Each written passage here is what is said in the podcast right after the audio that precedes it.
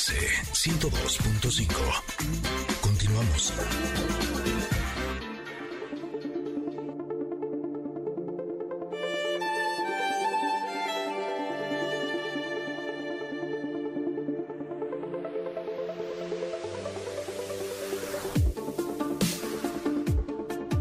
Con ustedes de regreso. Qué bueno que ustedes con nosotros también, porque tenemos esta sección que se llama El Comentarot. Para aquellos que eh, pues no conozcan, este, bienvenidos sean.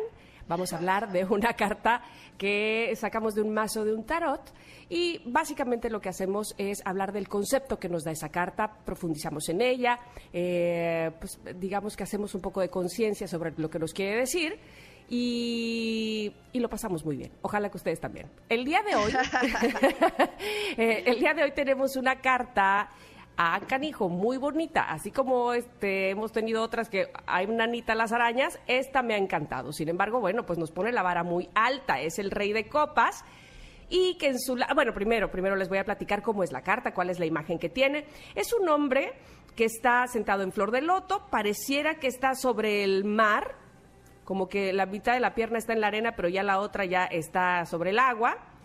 Y tiene los ojos cerrados, de su pecho, eh, tiene, en su pecho cuelgan dos collares, pero del centro de su pecho como que nace luz, ¿no? Como que brillos, destellos. Eh, sobre su cabeza eh, se visualiza una corona, ¿verdad, Ingrid? ¿Es una corona o ya estoy muy mal? Pues yo sí le veo cara de corona de agua. corona como de agua, exactamente. Y luego eh, tiene una de sus manos, está tocando lo que pareciera ser una vasija o un caso que está sobre el agua y se ve el agua muy transparente, de hecho se ven los peces, o un, un pez sobre todo, una estrella de mar, y atrás de él, en un azul profundo, hay un velero. Pero la expresión de este hombre es de tranquilidad, de armonía, que está en paz. ¿Qué dice la parte de luz de esta carta? Dice amor, inteligencia emocional, uy, ¿dónde la venden? Paciencia, experiencia, estabilidad, equilibrio, creatividad, diplomacia, alguien que apoya siendo cariñoso, un líder sabio. Mm, Y en la parte de sombras dice, pues, el rey del drama, retraído, no en contacto con las emociones, desencadenado, temperamental, una oportunidad para trabajar con la mente subconsciente, fíjense qué interesante, y sumergirse en el cuidado personal. Suaviza la mirada y alcanza su cuenco tibetano, que es este casito que les, que les estoy platicando que tiene, eh, que está tocando con una de las manos.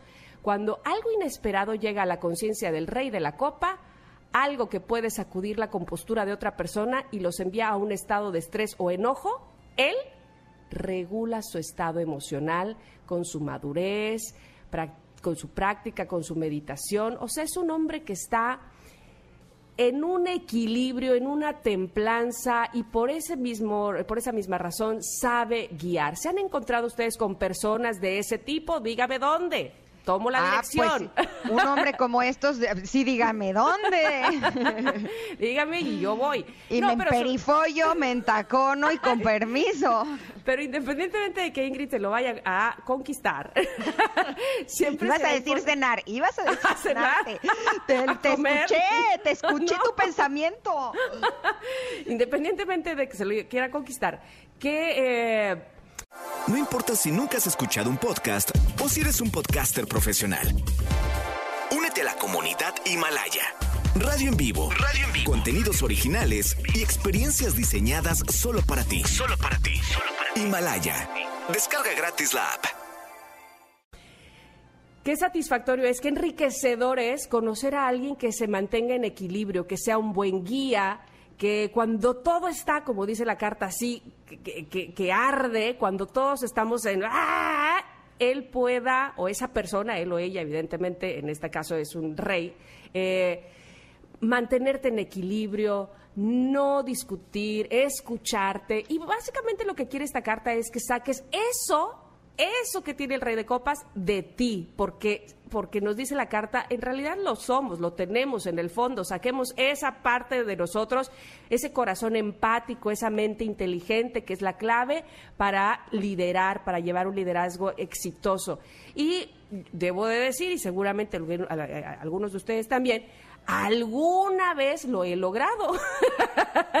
este, cuando me encuentro más, digamos, cerca de mí misma, cuando eh, no siempre las aguas están turbulentas, muchas veces están tranquilas, estoy, eh, digamos, en paz conmigo, estoy manejando bien mis emociones y finalmente que eso es lo que trato de hacer, eh, pues día a día, a veces que me sale y otras, por supuesto, muchas que no, pero que sí logro conseguir esa estabilidad y ese equilibrio y que ojalá pudiera uno estarse ahí eternamente. Es difícil, sí, pero digamos que estamos en, en la lucha, en el camino, porque así suceda eh, constantemente. ¿Tú te has encontrado ahí?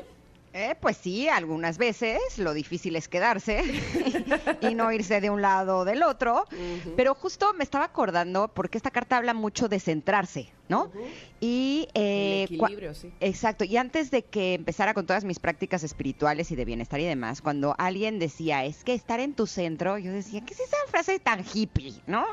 Se me hacía como, me daba hasta como, ¿no? O sea, me, alguien me decía la paz interior y era como, o sea, de hecho me, me, me daba hasta como repele escuchar esas esas frases. Con el tiempo me he ido amigando de ellas porque me he dado cuenta de los enormes beneficios que te da estar centrado y tener paz interior, ¿no?